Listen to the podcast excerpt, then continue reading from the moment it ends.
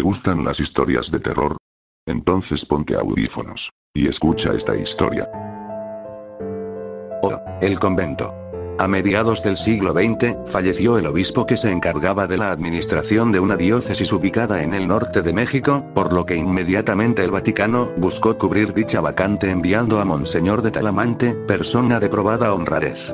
En cuanto llegó el prelado a su territorio, comenzó a hacer un inventario de posesiones y clérigos a su cargo. Se dio cuenta que había muchos archivos extremadamente antiguos de los que nadie sabía absolutamente nada.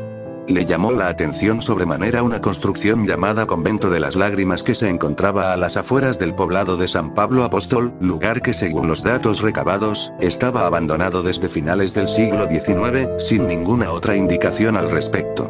La poca información que encontró al respecto y que databa de los tiempos de la revolución le indicaba que dicho convento tenía mucho tiempo de no ser ocupado por representantes de la Iglesia Católica. Era como si simplemente se había desocupado y nadie más se había hecho cargo de él, así que estaba en sus manos volver a habilitarlo para las tareas propias de la Santa Iglesia. Monseñor decidió habilitar dicho edificio mandando a un grupo de 10 monjas al mando de la Madre Juanita para poder dar servicios religiosos a la población aledaña. Le encargó a la clériga que se encargara de poner en funcionamiento el convento, haciendo las reparaciones necesarias para inmediatamente comenzar con sus labores de adoctrinamiento a los habitantes de San Pablo y poblados vecinos. La madre Juanita aceptó el encargo como todos los que le habían encomendado. Con la docilidad que se esperaría de una monja con más de 40 años al servicio de Dios, por lo que reunió a su grupo de monjas y les informó acerca de su próxima tarea. Les comentó que serían días difíciles, pues habría mucho trabajo por hacer tanto físico como espiritual, pero que confiaba en ellas para poder llevar a cabo su cometido.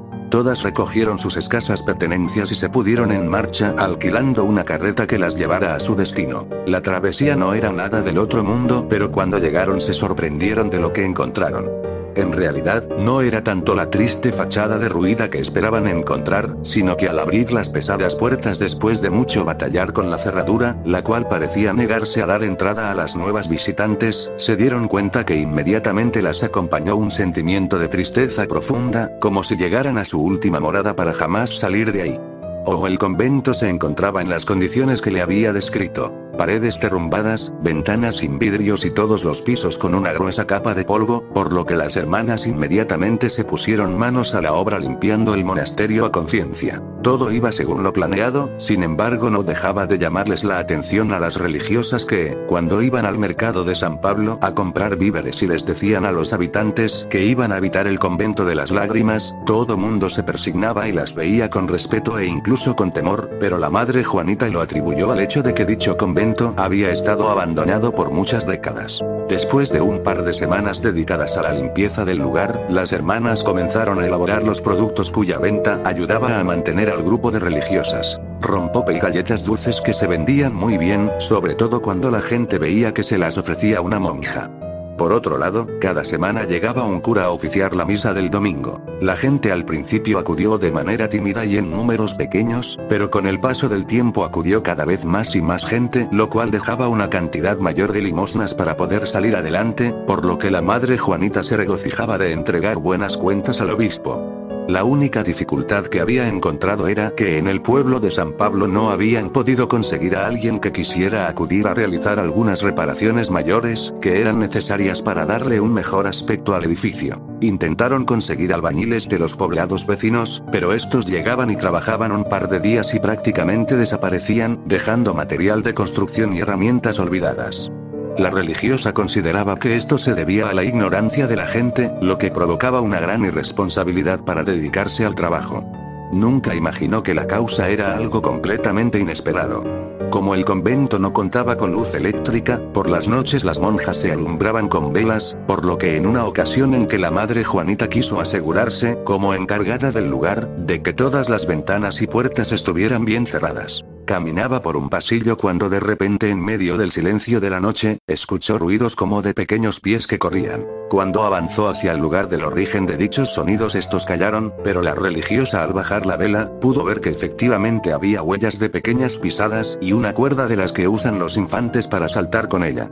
A pesar de lo extraño del hecho, pensó que los sonidos eran ecos mal interpretados de los ruidos de la noche y las pisadas de niños que durante el día habían ido a curiosear al templo, así que no le dio mayor importancia. Más bien le alegraba saber que a pesar del inicial temor de la gente aledaña de acudir al convento, se daba cuenta que los niños, en su bendita inocencia, acudían a jugar en ese lugar, el cual incluso a la religiosa le parecía que tenía un aspecto siniestro, pero confiaba en que cuando se terminara de reparar, iba a dar un aspecto más alegre y digno del lugar del encuentro entre la gente y Dios.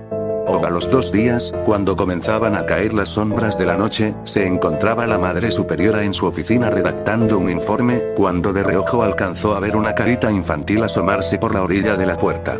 Cuando levantó la mirada dicho rostro desapareció, así que tomó su vela y salió a investigar malhumorada, ya que una cosa era que los niños del poblado fueran a asomarse al convento, pero tanto como llegar hasta sus habitaciones, eso sí no estaba dispuesta a permitirlo. Buscó y buscó sin encontrar a nadie y cuando dio la media vuelta para regresar a sus tareas, escuchó una risa traviesa al fondo del convento, por lo que apuró el paso y encontrar a la intrusa, pero cuando llegó al final del pasillo, ahora escuchó la risa del otro lado, casi corrió de vuelta pero una vez más al llegar al final del pasillo, ya no escuchó una risa, sino más bien risas en coro de niños y niñas que parecían divertirse con el juego de esconderse. La clériga comenzó a sentir un extraño miedo por lo que se santiguó y prefirió regresar a su habitación para intentar dormir, no sin hacerlo con sobresaltos durante toda la noche. Al otro día reunió a las demás monjas para interrogarlas al respecto, y se sorprendió cuando una de ellas se echó a llorar, mientras otra decía que le alegraba saber que no era la única que había visto las visitas inesperadas. Una a una comenzaron a platicar sus propias anécdotas acerca de los misteriosos hechos. Una decía que al lavar las sábanas de las camas, al regresar a recoger las prendas las encontraba en el suelo manchadas de pisadas de niños sin nadie a la vista. Otra comentó escuchar cánticos infantiles por las tardes. Una más encontró dibujos hechos con tiza en algunas paredes, pero como no pudo encontrar una explicación lógica, prefirió borrarlos con agua y callar su experiencia vivida. Sin embargo, la más asustada de las monjas dijo que ella no había oído risas, sino tristes sollozos que gemían de manera lastimera en medio de la oscuridad nocturna y que cuando quiso ir a investigar, comenzó a escuchar los clásicos rezos que se llevan a cabo en un velorio, pero emitido por las mismas voces infantiles. La Madre Superiora les encomendó que estuvieran atentas y que le notificaran cualquier suceso extraño que ocurriera. Todas asintieron silenciosamente y se fueron a dormir con el semblante preocupado. O la madre Juanita también se retiró a su celda y después de varias horas, de caer presa de un sueño inquieto y extraño, en la madrugada se despertó al escuchar ruidos en la pequeña capilla donde el cura oficiaba misa los domingos, por lo que a pesar del temor que sentía, hizo acopio de todo su valor, tomó el rosario que siempre portaba en la cintura y que había sido bendito por el mismo papa y encendiendo una vela, se encaminó hacia el origen del sonido. Cuando llegó a la capilla, vio una pequeña sombra inclinada enfrente del altar y cuando se acercó más, le aterró darse cuenta que era la niña que había visto asomarse a su oficina, quien ahora se encontraba arrodillada y cuando llegó junto a ella, la pequeña volteó hacia la religiosa, dejando ver su carita bañada en lágrimas, y al preguntarle la madre Juanita qué le ocurría, la niña contestó tristemente. Es que no podemos salir de aquí. Juanita al principio sintió alivio de ver que efectivamente era una niña como la que más, por lo que no se estaba volviendo loca junto con sus demás subalternas, pero en eso cayó en cuenta de lo que le había acabado de contestar la misteriosa visitante y le preguntó. ¿A quiénes te refieres, nena? La pequeña le dijo misteriosamente. A todos los niños que habitamos el convento.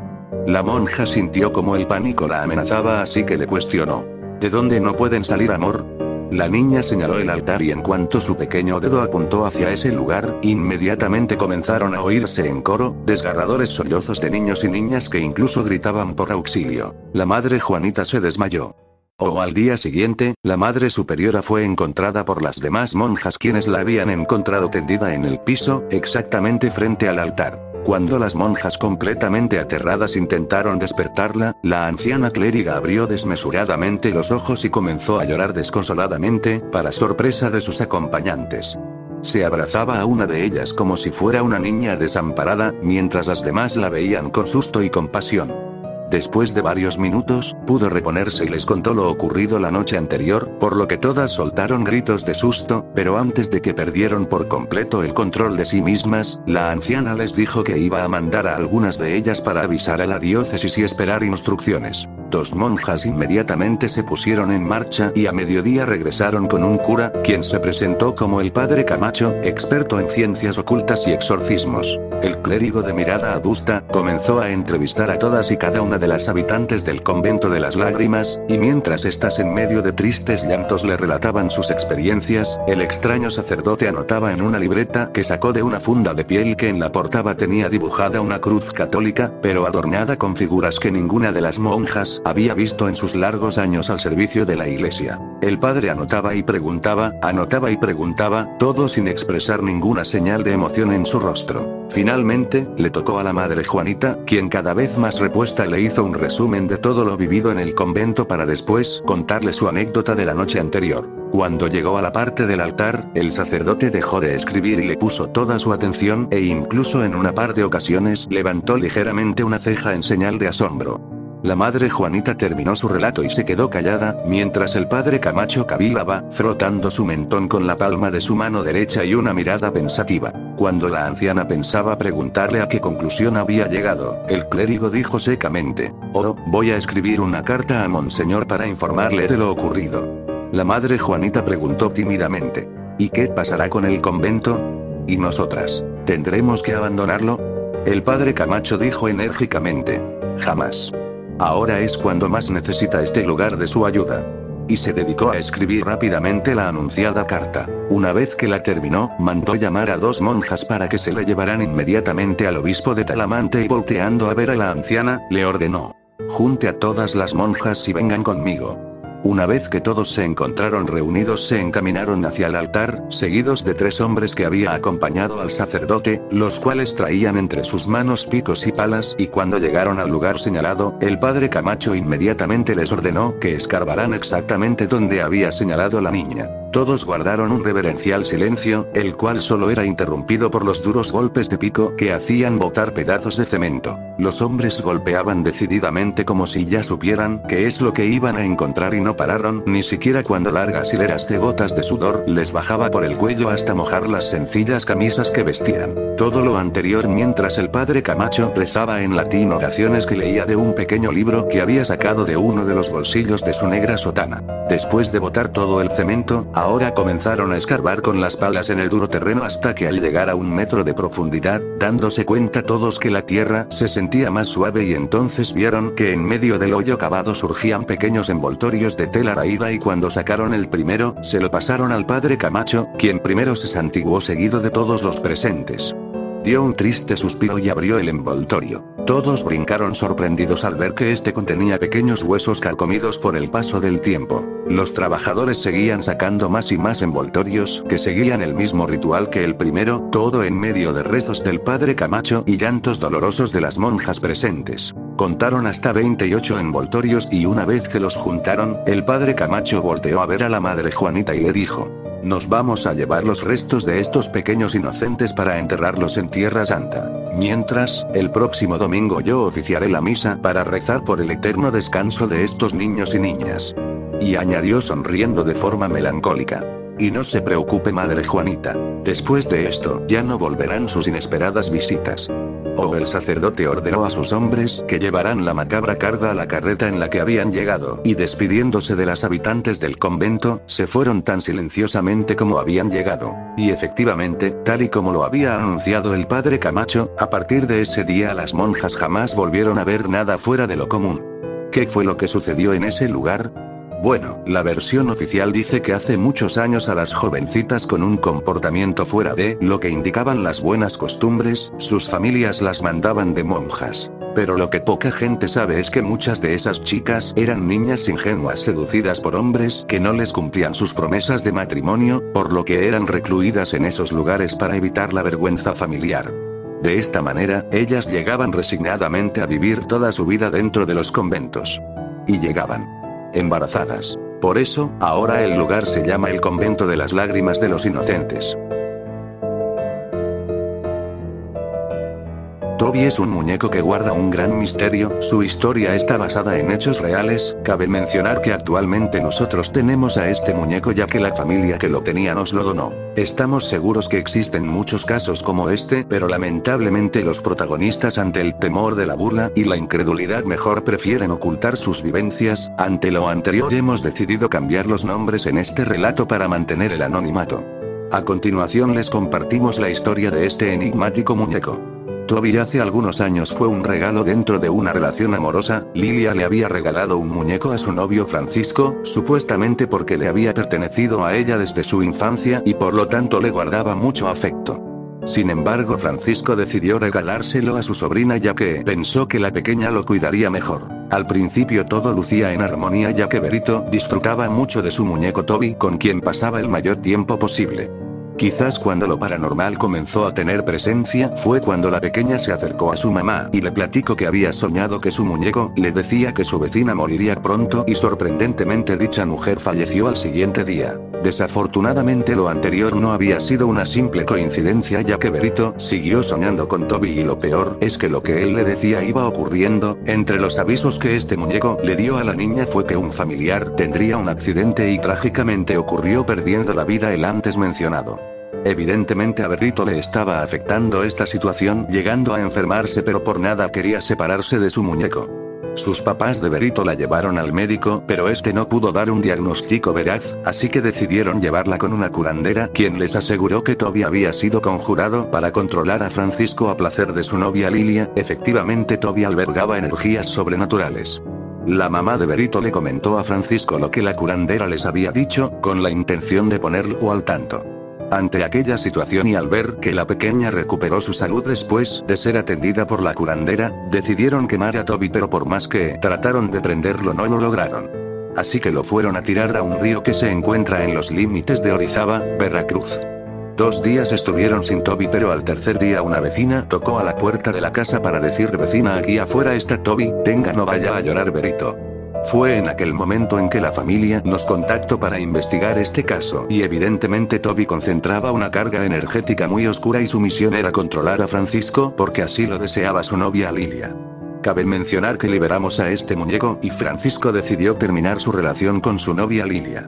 Hoy por hoy tenemos en casa a Toby el muñeco misterioso sin que muestre ningún tipo de actividad solo quedando como fiel evidencia de este insólito caso.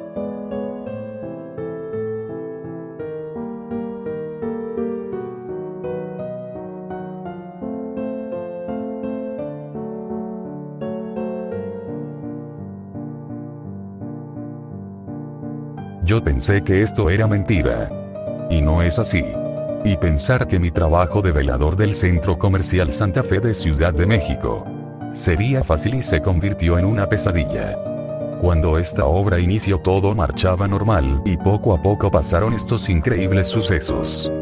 Que fueron así, una noche al estar yo solo cuidando este edificio a medio terminar escuché como entre sueños a los albañiles usando sus palas y otros sus mazos y cinceles. Pero lo que me puso la piel chinita fue que también se escuchaban llantos de pena y agonía. Yo pensé que esto era mentira. Y no es así. Y pensar que mi trabajo de velador del Centro Comercial Santa Fe de Ciudad de México sería fácil y se convirtió en una pesadilla. Cuando esta obra inició todo marchaba normal y poco a poco pasaron estos increíbles sucesos que fueron así, una noche al estar yo solo cuidando este edificio a medio terminar escuché como entre sueños. A los albañiles usando sus palas y otros sus mazos y cinceles. Pero lo que me puso la piel chinita fue que también se escuchaban llantos de pena y agonía. Y de un sufrimiento profundo. Yo me desperté a eso de las 2 de la mañana y acudí a investigar, pues se suponía ese fin de semana estaba yo solo y nadie más y lo curioso e increíble de todo es que estaba la herramienta fuera de su lugar, como si esta fuese usada y el cincel se sentía aún caliente, yo la acomodé en su área y continué durmiendo. A la siguiente noche como de costumbre salió el último ingeniero de la obra casi a la una de la madrugada y yo hice recorrido y al no notar a nadie me dispuse a dormir, justo a la misma hora anterior a las 2 de la mañana, escuché como voces que decían así, pobre no supo ni cómo murió. Su pecado fue ser de pueblo y no tener familia que lo busque o se preocupe por él. Yo pensaba que todo era un sueño, pero de pronto el mismo llanto me despertó y tomé mi arma. Yo pensé, se habían brincado a robarse la herramienta. Al caminar entre los locales a medio construir vi una silueta como de un metro y medio de estatura típica de los albañiles humildes que vienen de los pobres pueblos y que son usados como carne para el innombrable, el que busca almas y le dije detente allí. ¿Quién eres? Y este señor se escondió atrás del muro y yo del otro lado y solo le decía así. ¿Quién eres y qué haces aquí? El contesto me llamo Ignacio y soy de Oaxaca, tengo mucho frío y miedo, por favor ayúdame, necesito encontrar a mi familia antes que ellos me encuentren a mí. Yo quedé confundido pues era un hecho que él era uno de los cientos de albañiles de la obra pero cual no sabía. Le contesté que dices no entiendo y este comenzó a llorar, sabe guardia yo vivo aquí esta es mi casa y lo será por los próximos 25 años hasta que logré descanso eterno. Esto me confundió más pues Ignacio no era claro en su contestación. Y juro que el llanto continuó de piso en piso y yo me estremecí pues no supe por dónde se metió y ahora tendría que sacarlo de aquí, lo busqué por horas y no lo encontré. Pareciera que se escondía en los muros y evitaba ser visto y esta afirmación sería cierta pues lo que pasó a la noche siguiente me dejó muerto del miedo. En la tercera noche ya estaba yo esperando a que Ignacio se saltara ahora sí lo atraparía, pero de pronto al estar yo escondido alguien tomó mi hombro y me dijo así al oído, por favor ayúdame, toma ese cincel ya falta poco. Escarba en ese muro por favor allí me encontrarás. Mi familia continúa buscándome y no estarán tranquila hasta saber de mí, esto era increíble esa voz tenía un aliento helado y me calaba los huesos y no me podía mover. Yo fui un ex militar con gran valor y fuerza y ahora estaba temblando de pies a cabeza pues allí no había nadie. Solo la herramienta para hacer lo que este extraño me solicitaba. Yo corrí como pude y prendí las luces y solo estaba un pequeño hoyo en el concreto de un muro y nadie allí.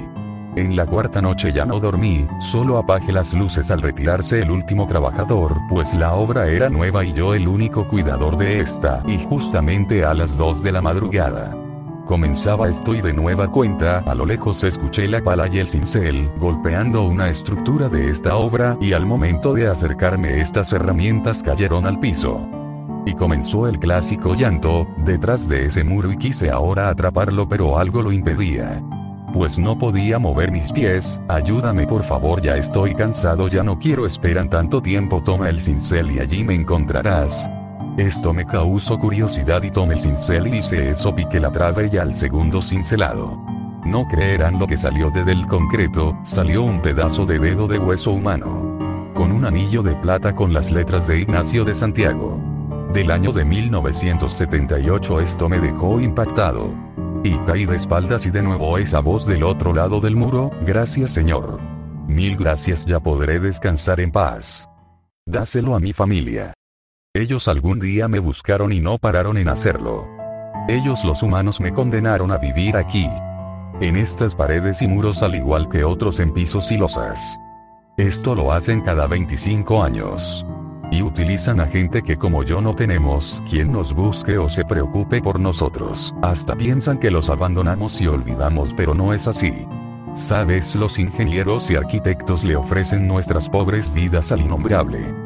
Al amo de lo desconocido en puentes, carreteras, estadios y edificios grandes. Y esta jamás se caerá pues no hay solo uno como yo sino decenas. Y nuestro único pecado fue ser pobre, tener hambre y luchar por nuestras familias. Por eso sucumbimos y aquí nos atraparon de por vida en muerte. Y ahora gracias a ti se liberó mi alma y espíritu, lleva este anillo a la iglesia y reza por mí que Dios te bendiga de por vida por tu buena obra. Si te gustaron las historias dale me gusta. Que tengas suerte. Y te deseo que no duermas. Esta noche.